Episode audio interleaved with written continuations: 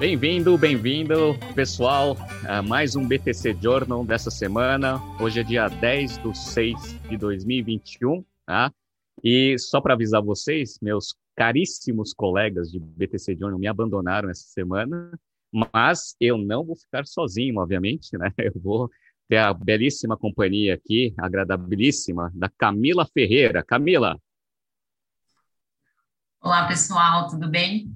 É, prazer, eu sou instrutora de marketing na BTC e é um prazer estar aqui hoje com você, Renato. Muito legal. Bom, meu nome é Renato Aracá, eu sou instrutor de Finanças Corporativas, Valuation e Estratégia da BTC. E hoje a gente vai falar sobre vários assuntos, Camila. Você quer passar rapidamente os assuntos que a gente vai abordar aqui? Claro, Renato, vou passar, mas antes de começar, eu quero avisar para vocês que é muito importante. Assina nosso canal, ativa aqui o sininho para você não perder mais nenhuma notificação das próximas edições do BDC Journal, fechou? Então, a gente tem muita notícia hoje aqui no ar. Temos Fundo de Investimentos do Warren Buffett faz aporte no Nubank, se tornando a sétima startup mais valiosa do mundo. A Embraer recebe encomenda de 50 carros voadores, os e-volts. Intermédica faz aquisição de 1 bi de reais, Magalu compra processadora de cartões, Carrefour e Tesco vão encerrar aliança de compras, Fundo do Credit Suisse compra as lojas da Macro, Santander cria vertical de endowments, e apps como Airbnb e Uber podem acabar com essa festa de consumo dos milênios, né? E para na segunda etapa a gente vai fazer análise de alguns IPOs, né? A Raizen está protocolando já esse pedido de IPO, assim como a Oncoclínicas. Então tem bastante notícia no ar, fica com a gente até o final. Beleza. Bom, para mim é um prazer imenso, né? E dou as boas-vindas aí para Camila. Camila é especialista em gestão de produtos digitais, marketing digital, performance, etc. Para mim vai ser muito interessante aí e espero que seja a primeira de várias aí que você vai participar aí no BTC Journal, viu, Camila? Tá? Seja bem-vinda.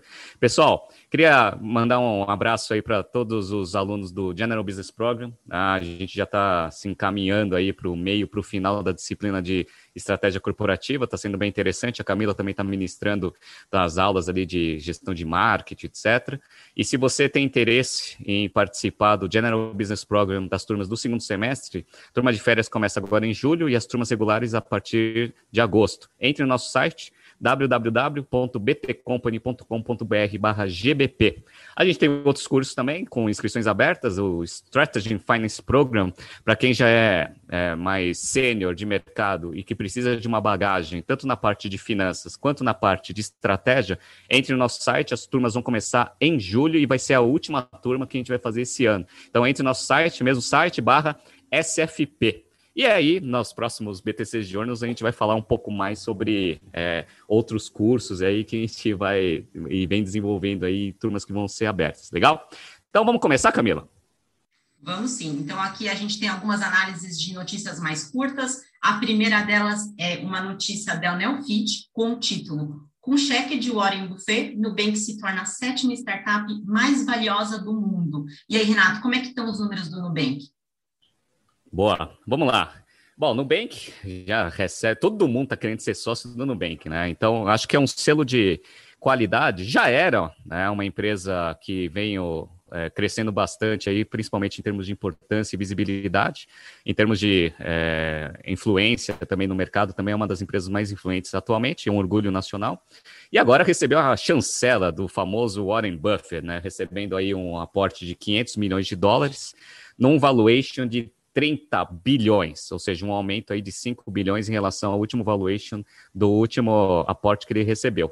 Então, atualmente, o, o Nubank ele vale mais que a XP, que é, já é uma empresa de capital aberto, etc e também do BTG, dependendo, obviamente, da, do dia, da análise que você faz. Ou seja, é uma empresa que está com uma valorização muito grande no mercado. Obviamente, eu faço a ressalva que é uma empresa de capital fechado, então, teoricamente, você só sabe o valor real de um ativo quando ele tem capital aberto, mas a chancela do Warren Buffett e tendo Goldman Sachs também como um dos investidores, já faz com que é, o Nubank seja uma empresa extremamente sólida, conhecida e um ativo muito interessante para os investidores. Né? Uma coisa que muita gente me, me perguntava, né? A BTC sempre foi, e eu, né, sempre fui um crítico muito ferrenho aí, né, das, das empresas que queimam bastante caixa para fazer a sua estratégia de crescimento.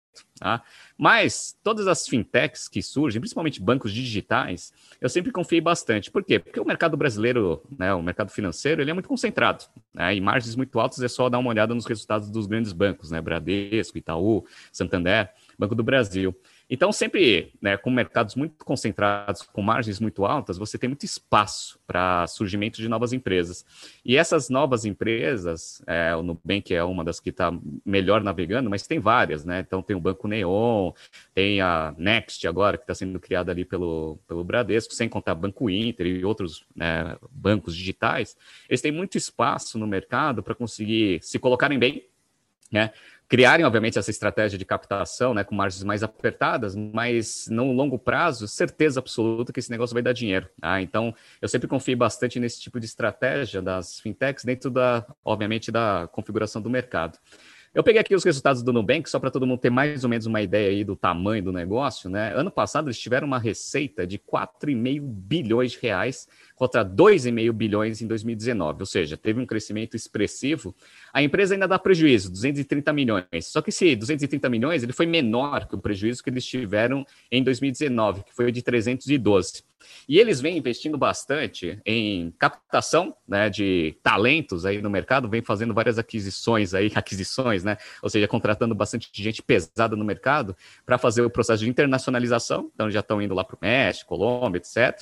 E eventualmente para fazer a famosa abertura de capital. Então vamos ver, vamos ver aí o orgulho nacional aí no Bank, nosso cartão roxinho aí ganhando agora a chancela do maior investidor do mundo, que é o Warren Buffett. Exatamente, sensacional, Renato. Eu coloco aqui, né, é, mais alguns pontos que o Nubank é um dos cases que a gente avalia muito durante as aulas de marketing no General Business Program, porque ele é uma referência nessa parte toda de construção de marca, de posicionamento no mercado.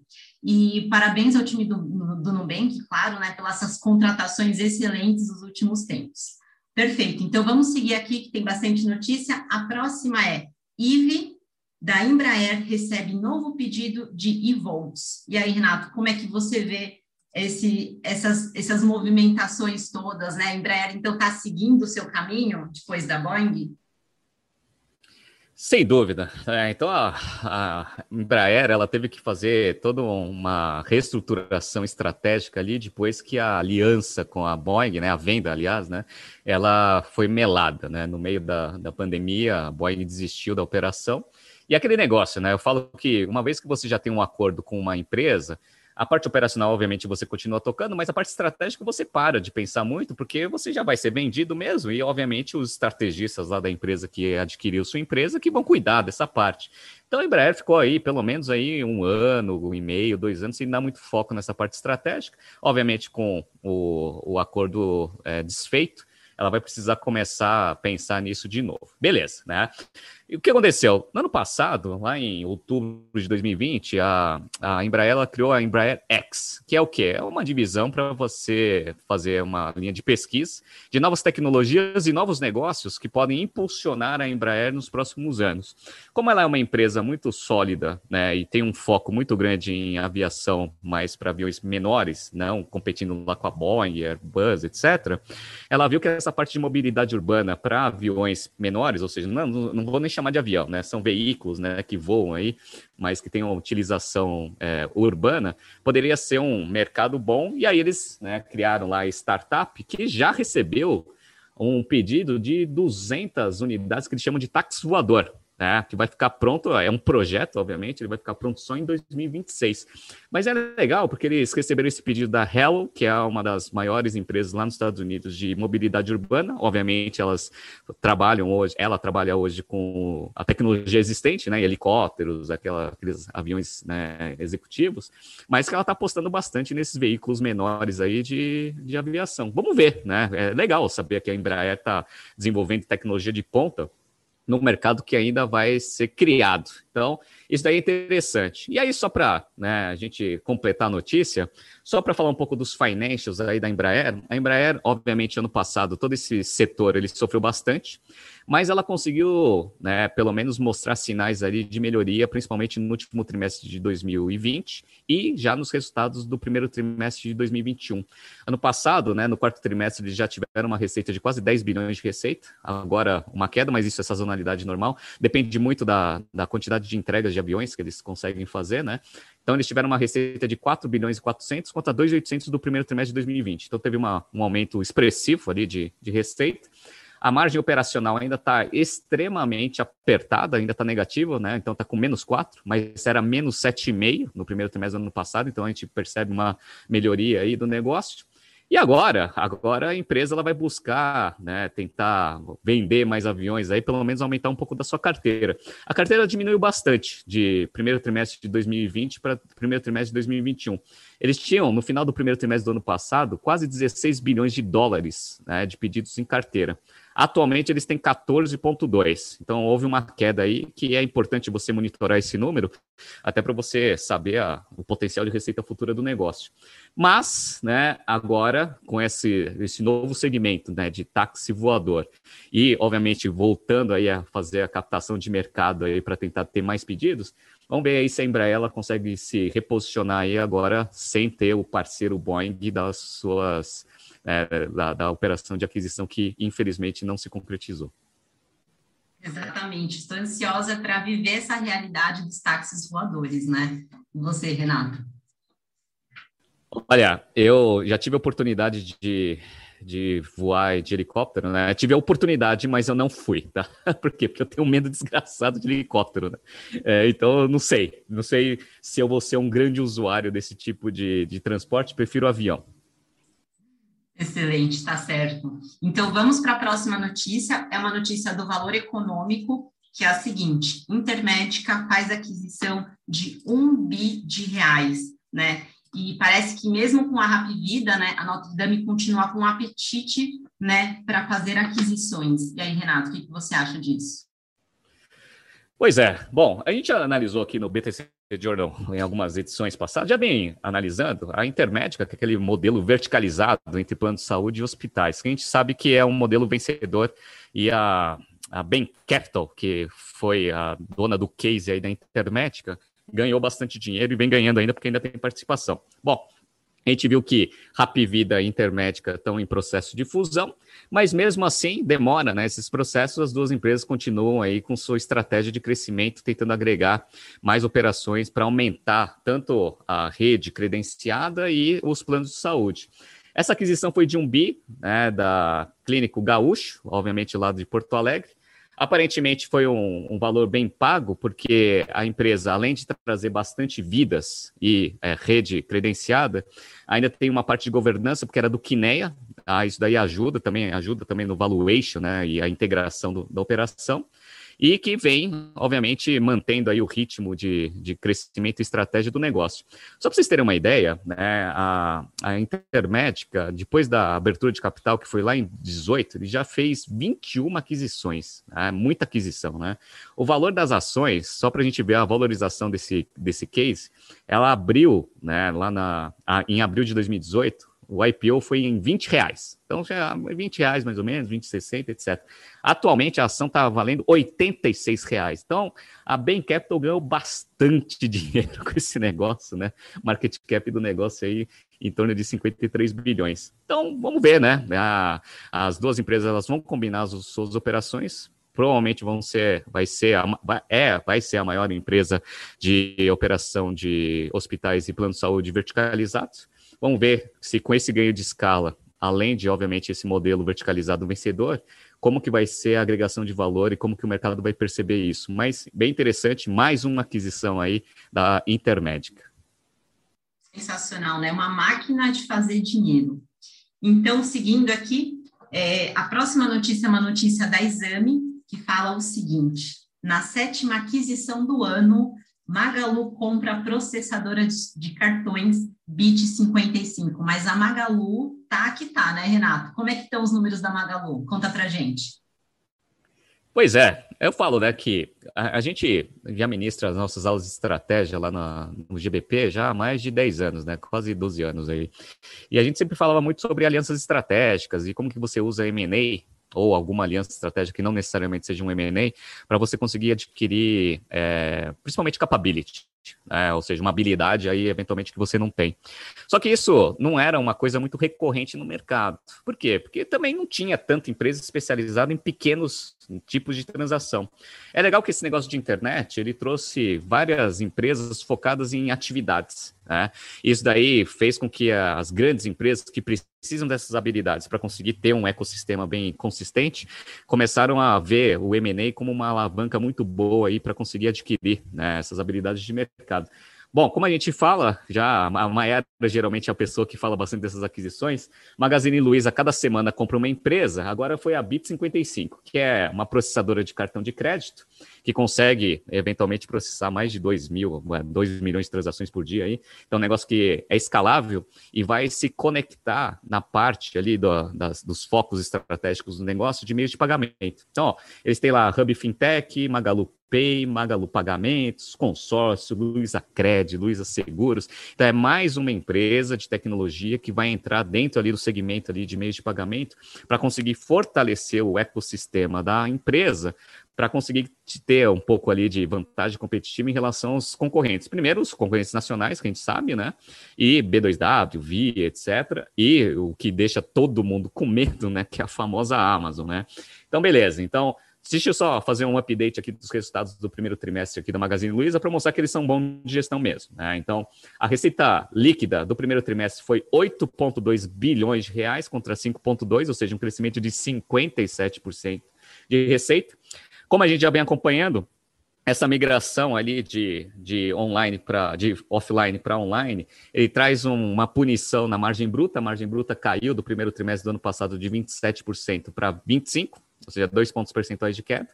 Mas eles conseguem diluir bastante custo e aumentar bastante a eficiência operacional. Então a margem EBITDA, mesmo com uma margem bruta menor, foi maior. Tá? Então a margem EBITDA foi 8,4 contra 6,4 do mesmo período do ano passado o que fez a empresa ter um lucro líquido de 258 milhões contra 30 milhões do primeiro trimestre do ano passado, um aumento de 740%. Ou seja, né, Magazine Luiza é a empresa mais bem estruturada para a competição com a Amazon e vem mostrando que os resultados é, operacionais dessa estratégia vão dando os frutos financeiros. Tá? Então, a empresa ainda está né, fazendo várias aquisições para tentar maximizar ali a sinergia dentro do seu ecossistema, mas vamos ver, vamos ver. Todo mundo com medo da Amazon aí, a Magazine Luiza, para mim, na minha opinião, é a empresa mais bem posicionada ali dentro dessa competição.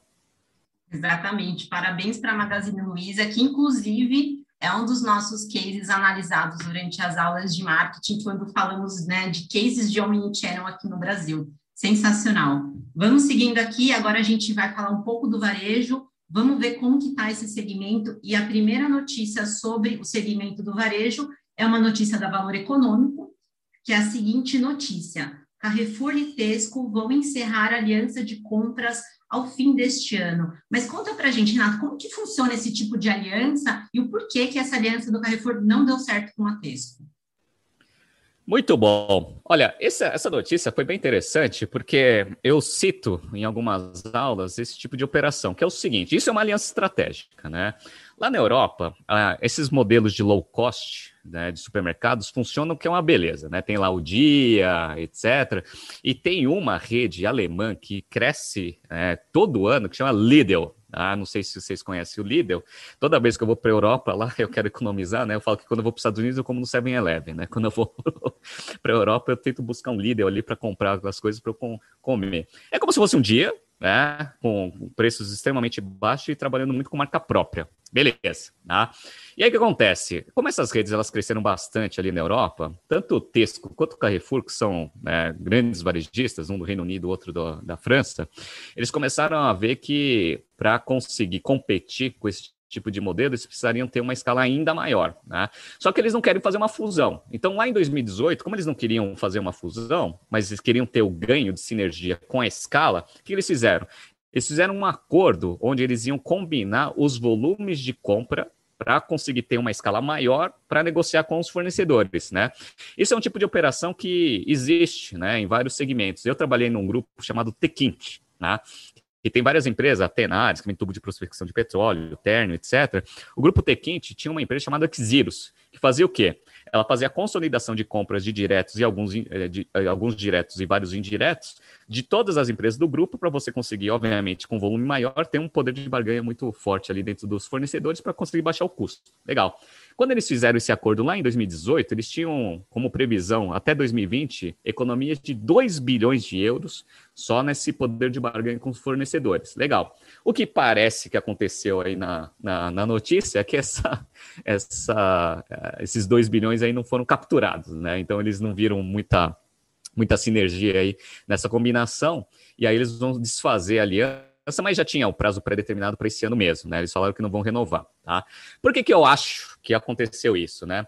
Na Xeros funcionou super bem porque ela fazia parte né, da Tequint, que é o grupo guarda-chuva ali que comandava as empresas as quais né, a Xeros fornecia serviços. Legal. Quando você pega duas empresas com acionistas diferentes, né, Tesco e Carrefour, quando você só faz combinação operacional, tem muita coisa que você precisa combinar para esse negócio dar certo, né? Então, por exemplo, estratégia de produto. Né? Então, ah, pô, todo mundo tem que ter mais ou menos a mesma estratégia de produto, não pode ficar mudando muito, né? Imagina lá que o. Vou dar um exemplo, né?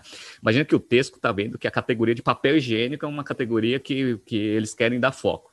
Se não for do Carrefour, né, o texto vai querer aumentar o volume de papel higiênico, o Carrefour não vai querer, e aí você não vai ter o ganho, obviamente, de volume combinado entre as duas empresas, né? Sem contar toda a parte logística, né? Então, tempos de entrega, supply chain, etc. Então, assim, quando são duas empresas separadas, né, tentando fazer uma, uma, um tratado assim operacional entre elas, é muito mais complexo do que você efetivamente ter uma empresa separada que vai prestar serviço para outras que eventualmente fazem parte do mesmo guarda-chuva. Tá? Então, tem vários tipos de alianças estratégicas que você pode fazer. Essa de fazer acordo com né, o Tesco e o Carrefour, acredito que não foi o melhor modelo, por isso que obviamente não vai é, andar. Mas a gente vai ver aqui mesmo no BTC Journal uns outros tipos ali de alianças estratégicas que fazem né, esse tipo de operação é, terem mais sinergia do que só fazer um acordo comercial. Vamos mais para frente ali lá no final do BTC Journal eu falo qual que é. Sensacional, muito interessante esse tipo de aliança. Bem, vamos seguindo aqui. A próxima notícia também é uma notícia do valor econômico e o título da notícia é Fundo do Credit Suisse compra lojas do macro por 203 milhões de reais. Mas me conta, Renato, o que, que o Credit Suisse está vislumbrando com essa aquisição toda? Legal. Esse movimento é um movimento bem interessante para os dois lados. Então, quais são os dois lados da transação? Primeiro, obviamente, vai ser o fundo ali que vai querer fazer um fundo imobiliário com esses ativos. Beleza, esse é um. Tá? E tem o varejista, que tem os ativos, etc., e que quer né, levantar um dinheiro utilizando eles. Beleza, vamos entender aqui do lado do varejista primeiro. Esse modelo ele funciona bem quando a empresa ela tem lojas de rua. Por quê? Porque na maior parte das vezes, isso daí é um histórico aqui no Brasil, essas empresas elas têm os imóveis e aí elas criam as empresas, né, ou seja, as lojas, os pontos comerciais em cima desse imóvel que ela tem, né? Para quê? Para primeiro desenvolver o ativo comercialmente falando, e ele vai, obviamente, também desenvolver a região. Tá? Então, o macro, por exemplo. Macro são aquelas lojas gigantescas, né? Então, você vai lá, cria lá um macro, e aí você cria até uma, um volume ali de, de pessoas circulando dentro da região, que também desenvolve comercialmente a região como um todo. Legal. Ou seja, valoriza o imóvel. Tá? Beleza. E aí o que acontece? Quando essas empresas precisam levantar dinheiro, o que elas fazem? Elas têm lá no balanço dela esses ativos que foram valorizados e que eventualmente ela pode transformar em dinheiro. Por quê? Porque a operação dela efetiva não é real estate. É o quê? Varejo. Né?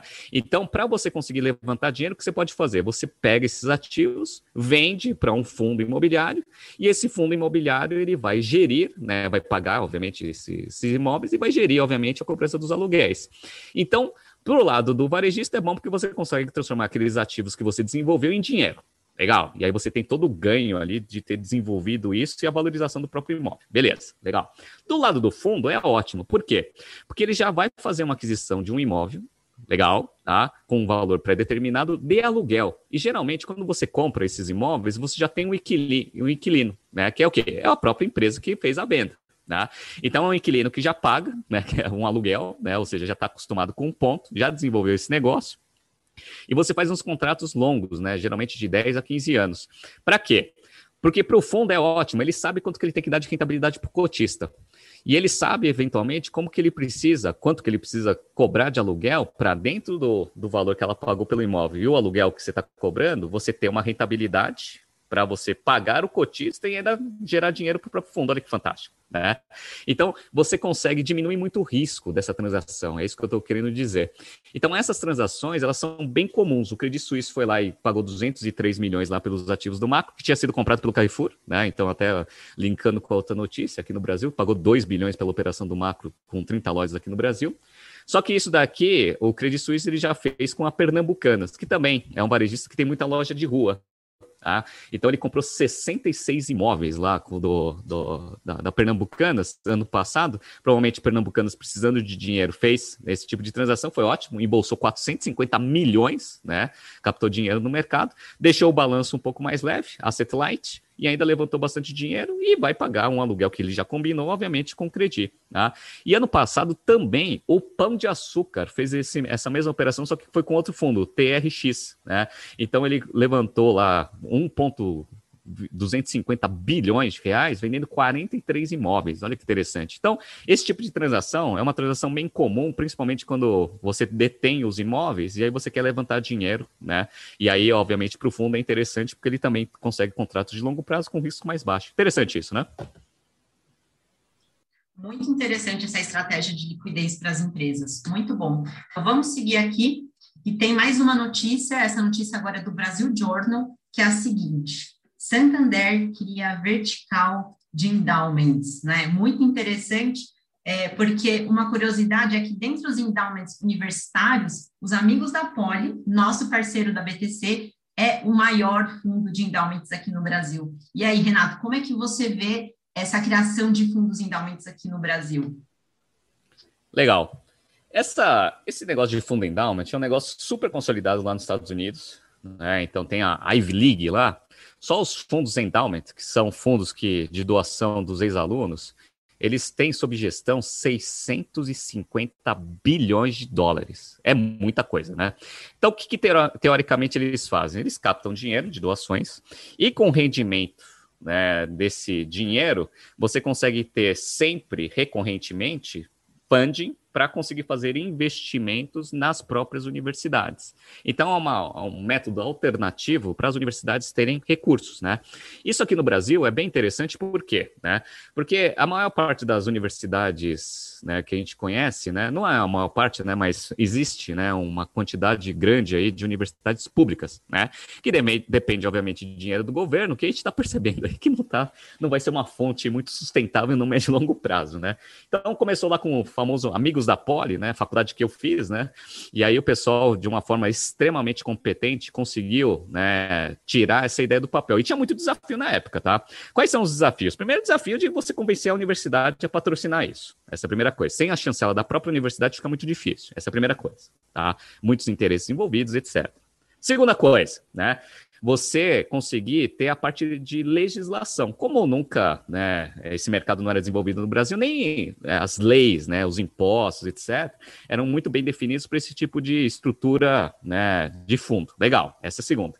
Terceiro, né, os bancos, né? Porque os bancos eles precisam viabilizar, tanto na parte de recursos, né, know-how, etc., os fundos para conseguirem se estruturar né? Você ter lá o banco, a chancela do banco, para você ter também ter toda a parte de recursos do banco para conseguir fazer a, a, gestão do dinheiro. Legal. Então, assim, o Itaú foi o grande patrocinador ali dos amigos da Poli, né?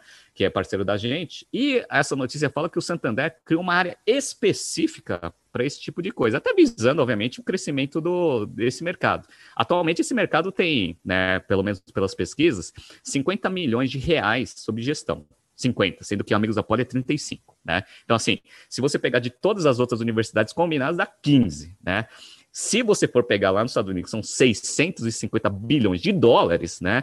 Então o Santander está vendo que existe um potencial de crescimento, né, daqui do, de, desse tipo de fundo aqui no Brasil, até por, por causa do contexto que eu estou falando para vocês, e ele vê isso como uma grande oportunidade. Então ele criou uma área específica para conseguir, primeiro, ajudar em toda a parte de assessoria jurídica, dar toda a estrutura para operacionalizar o fundo e também as opções de investimento para você conseguir dar rentabilidade em cima do capital que você tem, para você conseguir ter cada vez mais fonte para conseguir investir nas universidades. Então a gente vê lá Universidade de Santa Catarina, Unicamp e várias outras universidades, São Carlos, etc., também tentando né, estruturar isso com os ex-alunos para conseguir montar esses fundos. Então é bem interessante, é uma linha de receita que tem bastante potencial de crescimento.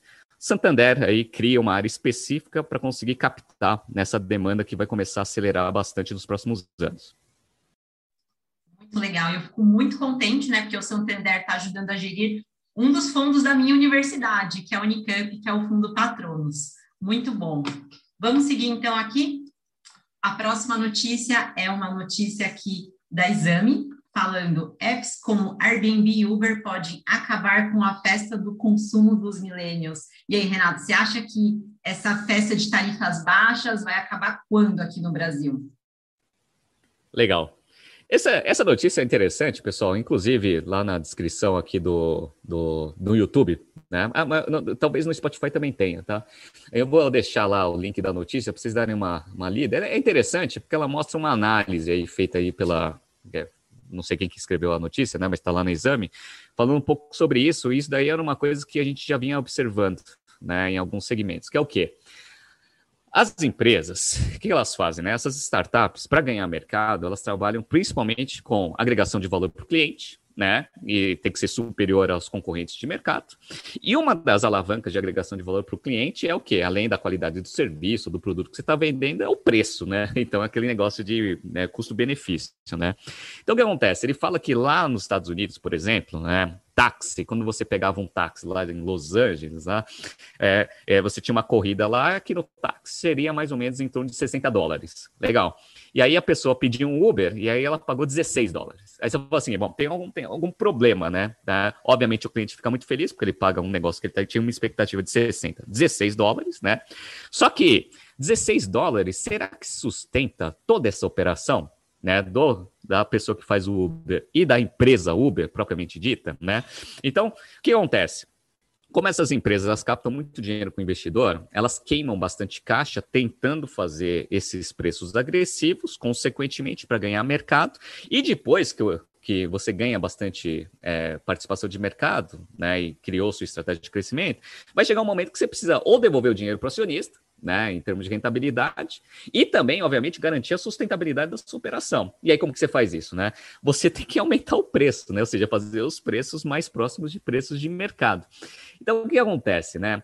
A pandemia ela acelerou um pouco desses processos de aumento de preço em alguns negócios que a gente achava que eram fenomenais. Então, o Uber e o Lyft lá nos Estados Unidos já foi feita uma pesquisa que mostra que as corridas já aumentaram, na média, 40%. Tá? Por quê? Porque a gente sabe que o Uber está precisando aumentar a rentabilidade do negócio, já é uma empresa de capital aberto, então já está sendo cobrado pelo mercado. Esse é um.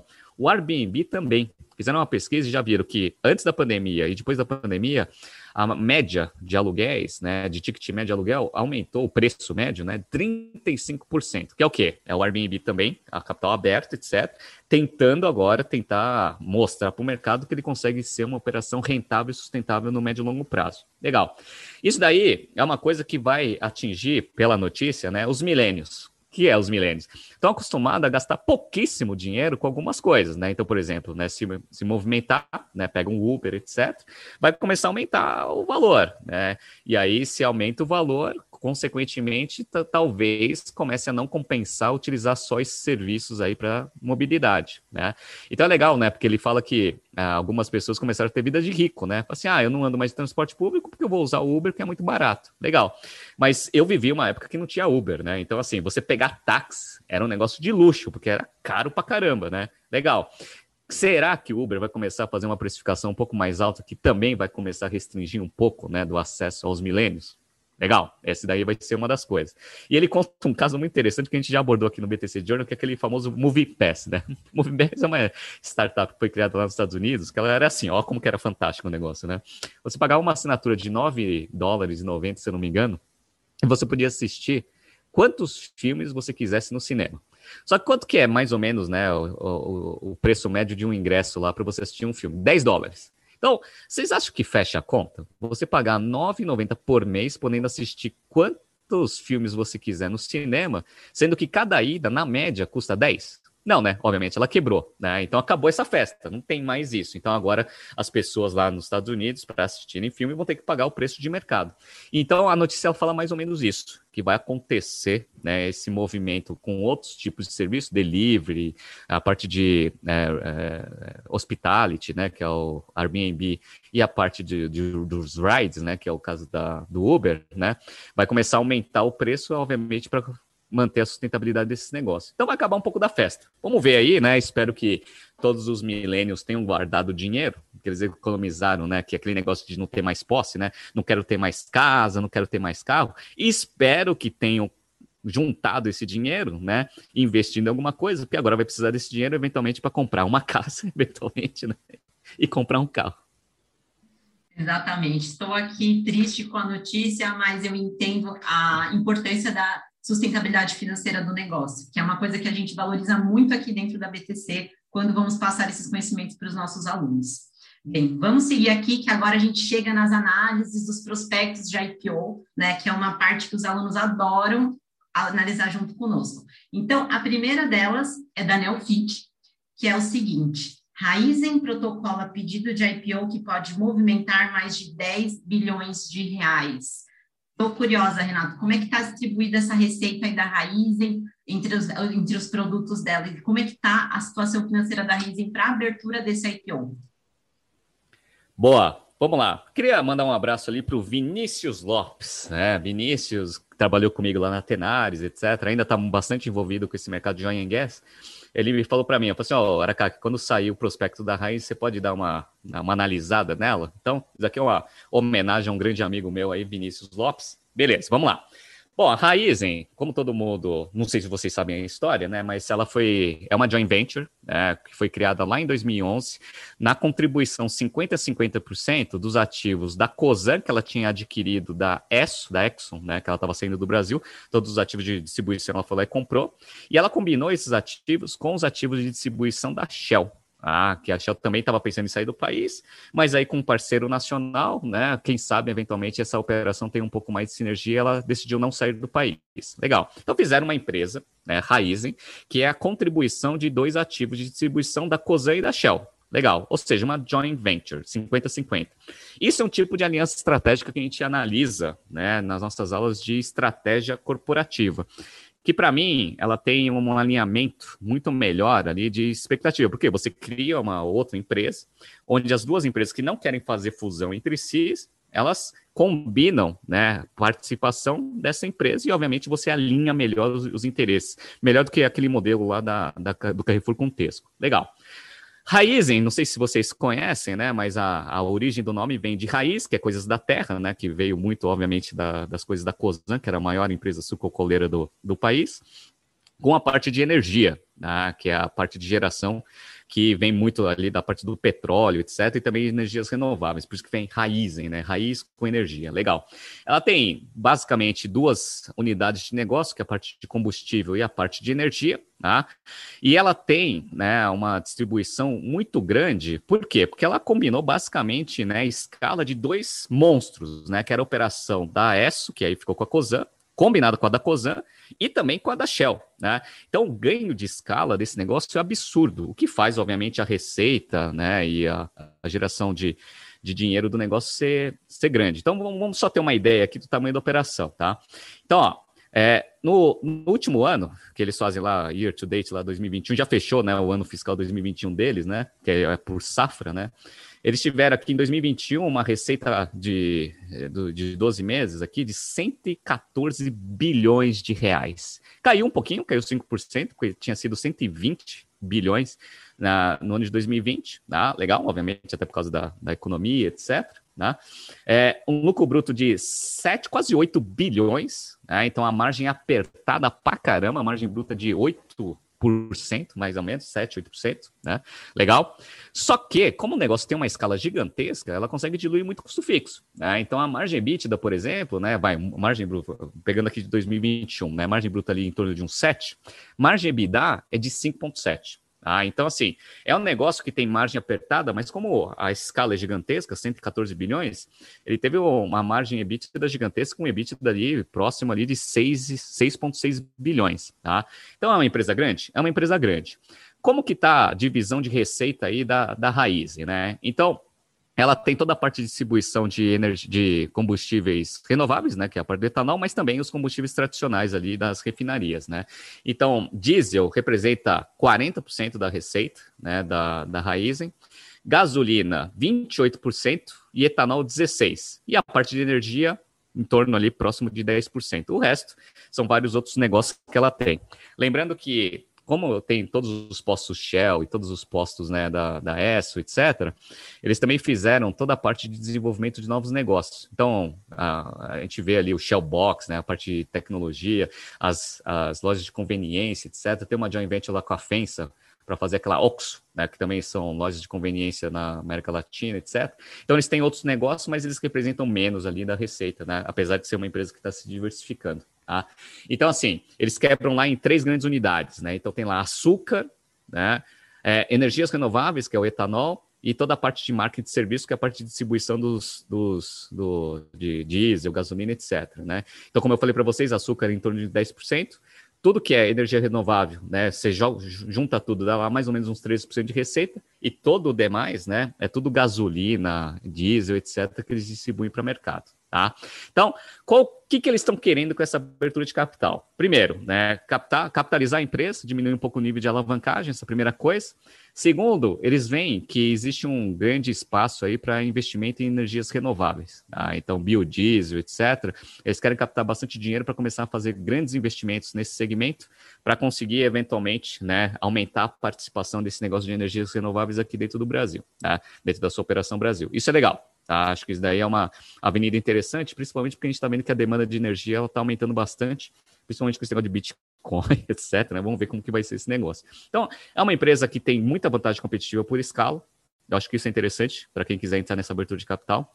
Tem dois sócios estratégicos que garantem bastante né, conhecimento técnico do setor, né, que é a Cosan, que é a maior empresa sucrocoleira, sucroenergética né, do Brasil, com a Shell que é uma excelente multinacional ali na parte de geração de petróleo.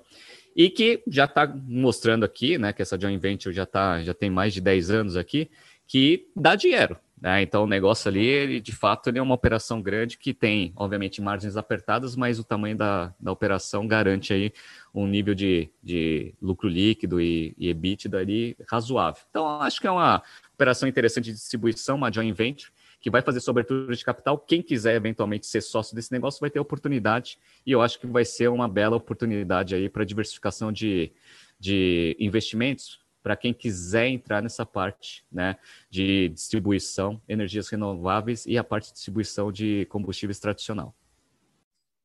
Sensacional. Vamos acompanhar como que vai ser esse IPO, então, né? Vamos seguir aqui para o próximo IPO. É uma notícia da Forbes com o seguinte título: Oncoclínicas pede registro para IPO. E aí, Renato, como é que está esse segmento? Como é que está os financials da Oncoclínicas? Bom, antes de finalizar o BTC Journal falando dessa notícia, queria, queria mandar um abraço para Mariane Kassab. Né, conversei é, coincidentemente ontem, né? E ela trabalha aí na empresa, ex-aluna da BTC, excepcional.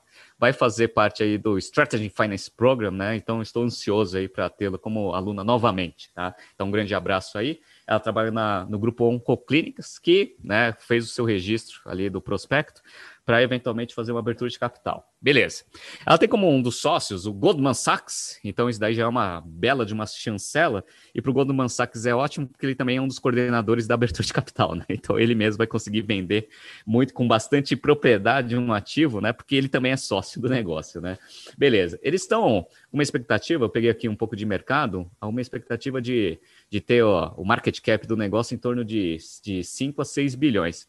Eu particularmente acho que essa expectativa é baixa. Tá? Dá para conseguir captar até num valuation um pouco maior e eu vou explicar o porquê. Mas deixa eu explicar para vocês basicamente o que é Oncoclínicas, né?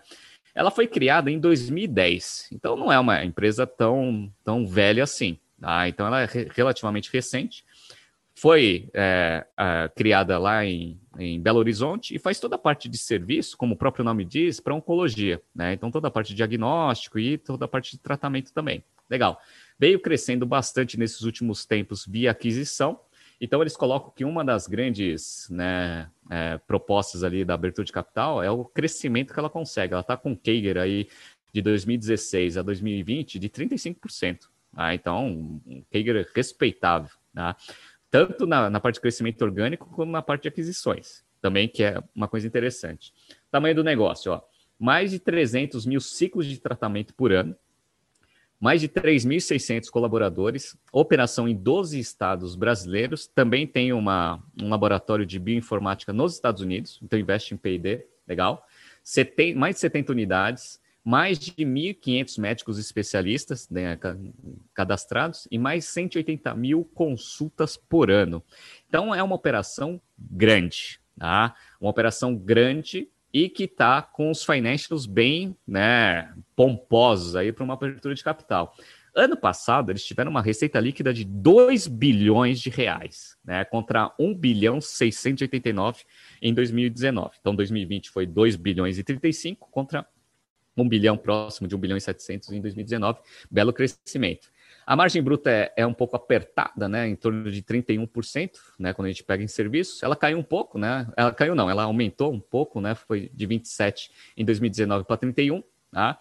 E fez a empresa ela ter um lucro operacional de 19 milhões de reais, ou seja, uma margem praticamente break-even, né? Uma margem operacional de 0,96% e piorou bastante em relação a 2019, que foi 7,21. Eles justificam isso por causa das aquisições. Então, eles estão tendo algumas despesas adicionais para fazer a integração e o ganho de sinergia.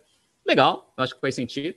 Sem contar que aquele, é aquela velha estratégia né, de empresa que vai fazer a abertura de capital. Né? Então, um ano antes da abertura de capital, o que eles fazem? Né? Dão aquela bombada no marketing né, e aumenta um pouco da despesa para tentar puxar um pouco de receita para mostrar crescimento, que é o que eles estão mostrando, e de fato conseguiram tá? Para você conseguir fazer essa tese de crescimento dentro do roadshow que eles vão fazer. Então, legal. Então, isso tem uma punição? Tem, na parte do lucro operacional. Então, a margem operacional caiu de 7 para 1, praticamente, o que fez a empresa ter prejuízo no passado. Então, ela teve um prejuízo líquido ali de 125 milhões contra um lucro de 19. Legal, tá?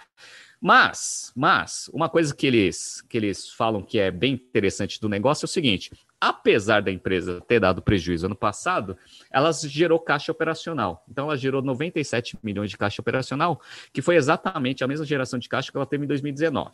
Ah, então, assim, é um negócio que gera caixa. Qual que é o ponto? O ponto é que eles precisaram e fizeram investimentos tanto em 2019 quanto em 2020 na ordem de mais ou menos 355 milhões. Né? aquisições, etc. Né? Então, como você gera operacionalmente 97 e tem uma necessidade de investimento para crescimento de uns 355, obviamente a empresa ela se alavancou muito nesses últimos anos. Então ela está com um nível de endividamento relativamente grande, né? Mas em termos do EBIT daquela gera é bem controlado. Mas uma das teses da abertura de capital é isso: é você captar dinheiro para quê? Para você melhorar a estrutura de capital e ter bastante dinheiro também para fazer novas aquisições. Então eles colocaram aqui mais ou menos o que eles pretendem com o dinheiro que eles vão levantar. 35% vai ser aquisições futuras. Né? Então, eles vão captar dinheiro, ficar no caixa para ver oportunidades de mercado para fazer aquisições. Legal. 40% é de aquisições que eles já estão negociando. Tá? Então, 75% do que eles vão levantar é para aquisições, ou que está rolando agora, ou eventualmente novas aquisições do futuro. Legal. Tá? Então, eles estão pegando dinheiro para manter a estratégia de crescimento via aquisições. Tá? 15% para projetos de investimento, ou seja, projetos internos, e só 10% para capital de giro. Isso é bom. Tá? A gente já viu alguns prospectos aqui, principalmente de e-commerce, que você pega lá assim, 60% do, do, do dinheiro, o que, que, você vai fazer? Capital de giro. Aí você fala, pô, 60% de capital de giro é, é, tipo, a empresa está captando dinheiro no mercado para sustentar. Aqui é diferente, só 10% do que eles estão pretendendo captar vai para capital de giro. Os outros 90% é investimento de crescimento, ou projetos internos ou aquisições. Então, isso vai ser uma coisa que vai né, contar a favor tá, da, da abertura de capital, isso é legal. Tá? E também eu acredito que é a expectativa de valuation. Por quê? Que é a expectativa de valuation. Ó, eu peguei aqui a Redditor. Redditor foi a última, o último hospital aí. Pegar no segmento, obviamente não é a mesma coisa, né? Eu peguei um segmento aqui de saúde, tá? Redditor fez uma, uma bela abertura de capital no passado, certo? Beleza, tá? Então eu peguei um múltiplo aqui, ó. Peguei o famoso market cap, que é o market to book value. Né, que é o quanto que vale de mercado hoje, né, o PL da empresa contra o PL contábil dela. Dá mais ou menos 10 vezes, dá 9,9. Como eles estão com um PL de 690, se você multiplicar por 10, dá 6 milhões e 900. Já é mais, obviamente, que a expectativa que eles têm, que era de entre 5 e 6. Então, esse aqui é um, tá? É um múltiplo que me mostra que eventualmente tem mais potencial. Tem um outro múltiplo que é o seguinte, né? É o valor de mercado com o total de ativos que a empresa tem. Que aí esse múltiplo já vai para mais de 9 bilhões. Legal, tá? Então, se você pegar exatamente o mesmo múltiplo da Redditor e colocar aqui com o da Oncoclínica, já vai para próximo de 10 bilhões. Legal, tá? Tem também é, múltiplo de EV Sales, né? Então, o EV Sales também já faz o negócio ir para mais de 10 bilhões também. Legal. E tem o EV EBITDA. EV EBITDA da Redditor está mais ou menos em 49 vezes. Legal, tá? Se a gente usar 49 vezes para o EBITDA da, da, aqui da Oncoclínicas, né, e tira lá o endividamento líquido do negócio, depende, vai para mais de 10 aí de market cap. Então, o que eu acredito que vai acontecer? Se eles estão com essa expectativa de ter uma valorização de mercado em torno de 6 bilhões, vai sair esse IPO tranquilamente, tranquilamente. E se for nessa precificação, pessoal, eu não estou dando nenhuma recomendação aqui, eu, eu, eu acredito que seja importante vocês darem uma olhada nesse prospecto, dar uma analisada com carinho, que eventualmente, se sair nessa expectativa de valor, eu acho que por múltiplo de mercado existe um potencial de valorização desse negócio. Mas vamos ver, né? É, isso daí é notícias, né? Vamos ver como que o Goldman Sachs ali, junto com os outros controladores, né, estão pensando de ter de captação de mercado. Mas é uma bela empresa, né? Entre lá no, no site da CVM, baixem esse prospecto, que eu acho que essa abertura de capital ela vai sair e eu acredito que ela vai ser boa. Vamos ver.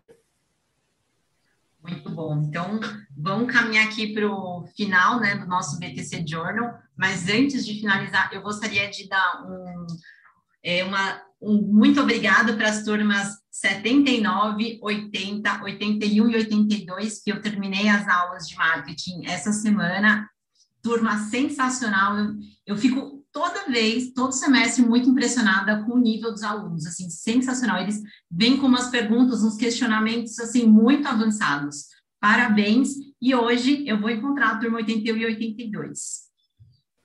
Muito bom, muito bom. É, a gente vem trabalhando bastante aí a, a, os nossos treinamentos, né? E o bom aí, né? O que a gente acha que é um grande des, um fator de desafio aí dos instrutores é a qualidade dos nossos alunos, né? Então, também gostaria de mandar um abraço para essas turmas também, que eu já ministrei é, treinamento e ainda estou ministrando para algumas, sem contar, obviamente, as turmas de sábado aí que vão ter aulas aí comigo na agora de estratégia, tá bom? Bom, pessoal, muito obrigado pela participação. Obrigado, Camila. Seja muito bem-vinda aí ao BTC Journal. Espero vocês, você também nas próximas edições. E nos vemos na próxima semana, tá? Deixe o seu like aqui no YouTube, se você estiver vendo aqui pelo YouTube. Deixe seus comentários também. E se você tiver alguma notícia que você queira que a gente aborde aqui no BTC Journal, manda para a gente aqui via YouTube que a gente coloca na pauta, tá bom? Grande abraço e até semana que vem. Tchau. Semana que vem, pessoal. Tchau, tchau.